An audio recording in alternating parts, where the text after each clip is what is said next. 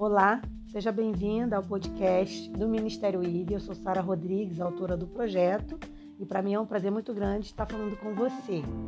Hoje a gente vai falar um pouco sobre também dentro da questão da manipulação, mas uma palavra bem feia e difícil, que significa que na verdade é per perspectício.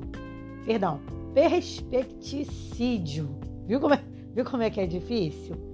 Mas é difícil falar, mas não é tão difícil interpretar e entender, não.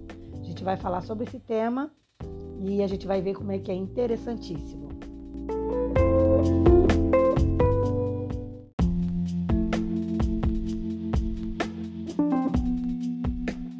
Eu posso, de repente, estar falando para alguém que já vive a manipulação, porque de repente já nasceu é, é, num lar onde a educação da pessoa foi dentro, dentro dessa questão né, de manipulação, foi dentro dessa realidade. Porque existem sim pais manipuladores. E isso, para quem vive isso, é uma, é uma, é uma vivência exaustiva, né? Porque vai, vai se sugando tudo da pessoa. Por exemplo, até mudando a forma da pessoa ver o mundo. Então, é sempre com muita culpabilização, né? Então, vai, vai se culpando a pessoa por coisas que ela não tem culpa, vai se colocando nela responsabilidades que não são dela e vai se, se é, vai exaurindo mesmo, vai sugando a pessoa, né? E vai mudando, que é o mais grave do meu ponto de vista, a forma da pessoa ver as coisas, enxergar o mundo, tirando da pessoa, por exemplo, o direito de, de tomar as próprias decisões. Quem vive e é criado num ambiente assim sofre muito. E deve, com certeza, se eu estiver falando para alguém que está me ouvindo falar isso, deve com certeza saber e, e confirmar que é bem difícil viver uma situação assim.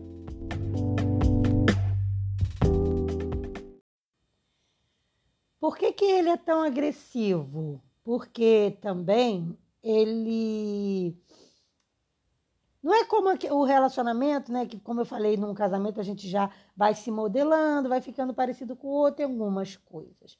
Mas no perspecticídio, a pessoa vai já perdendo sua intimidade, sua identidade, né? Então, ela, ela vai deixando de ser ela. E é isso que é o agravante, tá? Porque ela vai deixando de, de, de pensar e, e, é muito interessante, porque esse manipulador que faz, que usa dessa ferramenta, ele vai moldando a forma de ver o mundo, como eu falei, mas moldando também a forma de pensar da pessoa. E daqui a pouco a pessoa já não pensa por ela. Ela já começa a pensar moldada, modelada pelo manipulador ou manipuladora, né? A pesquisadora que, que deu nome a essa, a essa questão, né, de, de ser uma das estratégias assim mais perigosas da manipulação, exatamente porque muda a percepção da vítima em ver o mundo, foi Lisa Aronson Fontes, que é, foi ela quem, dá, quem deu esse nome, perspectício. Né? Então, é muito interessante isso aí. Esse termo ele começa a ser usado é, na época em que eram feitos procedimentos com prisioneiros de guerra, né? E, e aí era se havia ali a indução. Só que na verdade o termo vem dessa fase, mas a, a prática, né, é, vem de muito antes. Só que o termo começa ali com os prisioneiros de guerra a ser usado. Então assim, é, ele, ele é um termo também utilizado para explicar o, o mecanismo, né, os mecanismos psicológicos que vão induzindo as pessoas. E é interessante porque ele é usado, inclusive, para simbolizar também, para representar, melhor dizendo, né, as, as questões de seitas, por exemplo, que, que vão ali fazendo tipo que realmente uma lavagem cerebral na cabeça da pessoa e ela acaba indo ficando completamente favorável a, a absurdos, né? Que, que as, as seitas normalmente promovem. Por que, que o perspecticídio é tão perigoso? Porque ele rouba da pessoa, ele faz a pessoa perder uma coisa que é fundamental, que é a identidade. A identidade é uma coisa que a pessoa não deve perder nem no casamento. Eu estou relatando o casamento porque o casamento é uma relação entre duas pessoas que antes não se conheciam, né? Que vai ficando cada vez mais profunda. Mas mesmo dentro do casamento, mesmo a Bíblia dizendo assim, serão os dois uma só carne, não deve, a pessoa não deve perder a identidade dela. É claro que duas pessoas que se amam, vão convivendo junto, vão ficando parecidas. Mas cada um tem que manter vivo o quê? Viva a sua identidade. É quando, por exemplo, você vai ver, às vezes, uma, uma, uma mulher, a mulher, a esposa, vai gostar de uma coisa, o marido de outra. Ela não vai deixar de gostar. Eu, eu particularmente, acho isso errado. Por exemplo, essa, essa conversa de que, ah, eu não gostava de mamão e, e passei a gostar depois que me casei. Eu acho que se você não gosta, você não gosta. Você não vai comer, não deve comer forçado. Um exemplo que eu dei, né?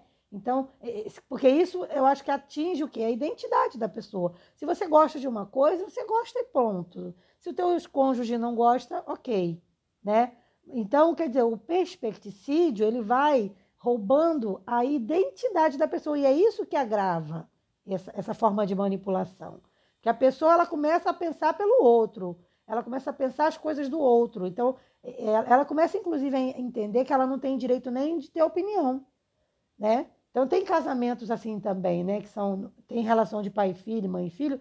Tem casamentos também que são assim. Que a pessoa vai perdendo a identidade dela, daqui a pouco ela está concordando com tudo que o marido fala. Daqui a pouco ela, ela, ela, fala que gosta de tudo que o marido gosta, mas na verdade ela se, se trancou, se enclausurou, porque aquilo não é a escolha dela. Aquilo não é o que ela quer, aquilo não é o que ela gosta. Então, é, é, é uma manipulação sutil que vai acontecendo e vai é, é, trabalhando no íntimo da pessoa, e é muito perigoso. E, junto a isso também, ele vai roubando, como a gente falou, como eu falei, né, é, roubando a intimidade, a, a identidade da pessoa de, um, de uma certa forma, a ponto de convencer a pessoa de que ela precisa fazer o que ele quer que ela faça, de que ela precisa de, dele ou dela. Então, esse manipulador ou essa manipuladora, ele ele vai colocando de uma forma que o outro chega a pensar: realmente, eu não sou capaz de fazer isso, eu preciso de Fulano. Numa coisa que a pessoa seria completamente capaz de fazer.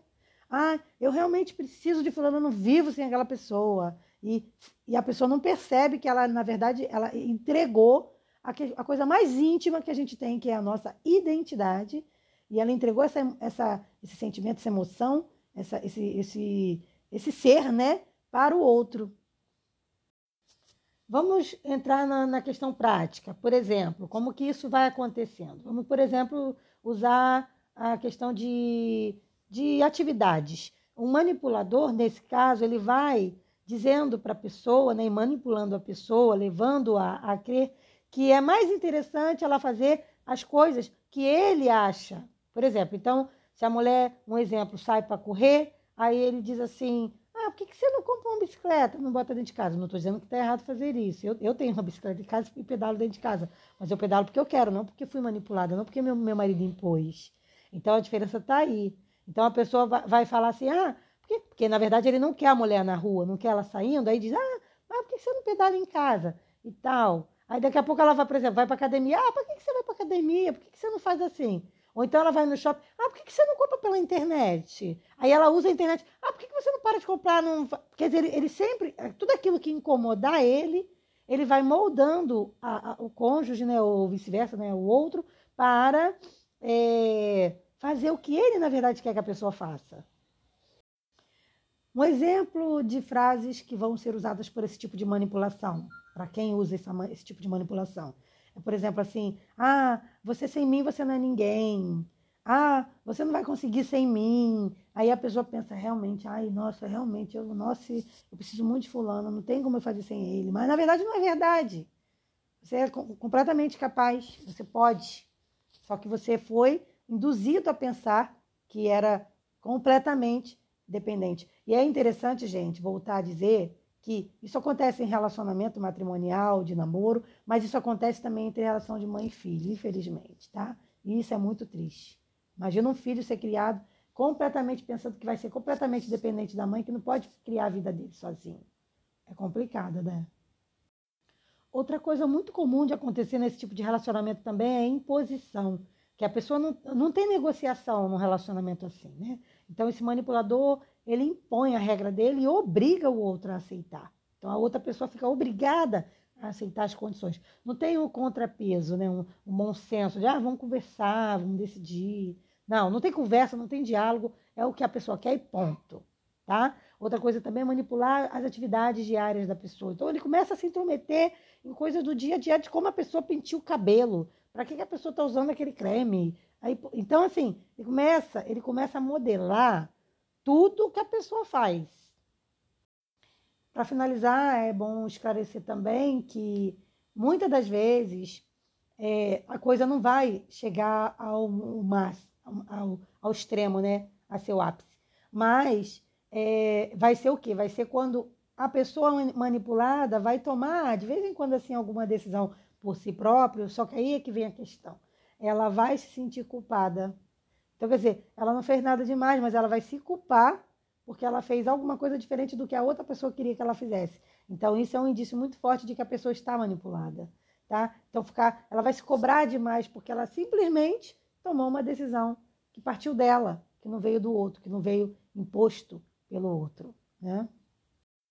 Como de costume, eu quero finalizar o podcast de hoje trazendo textos bíblicos que tratam sobre o tema, né?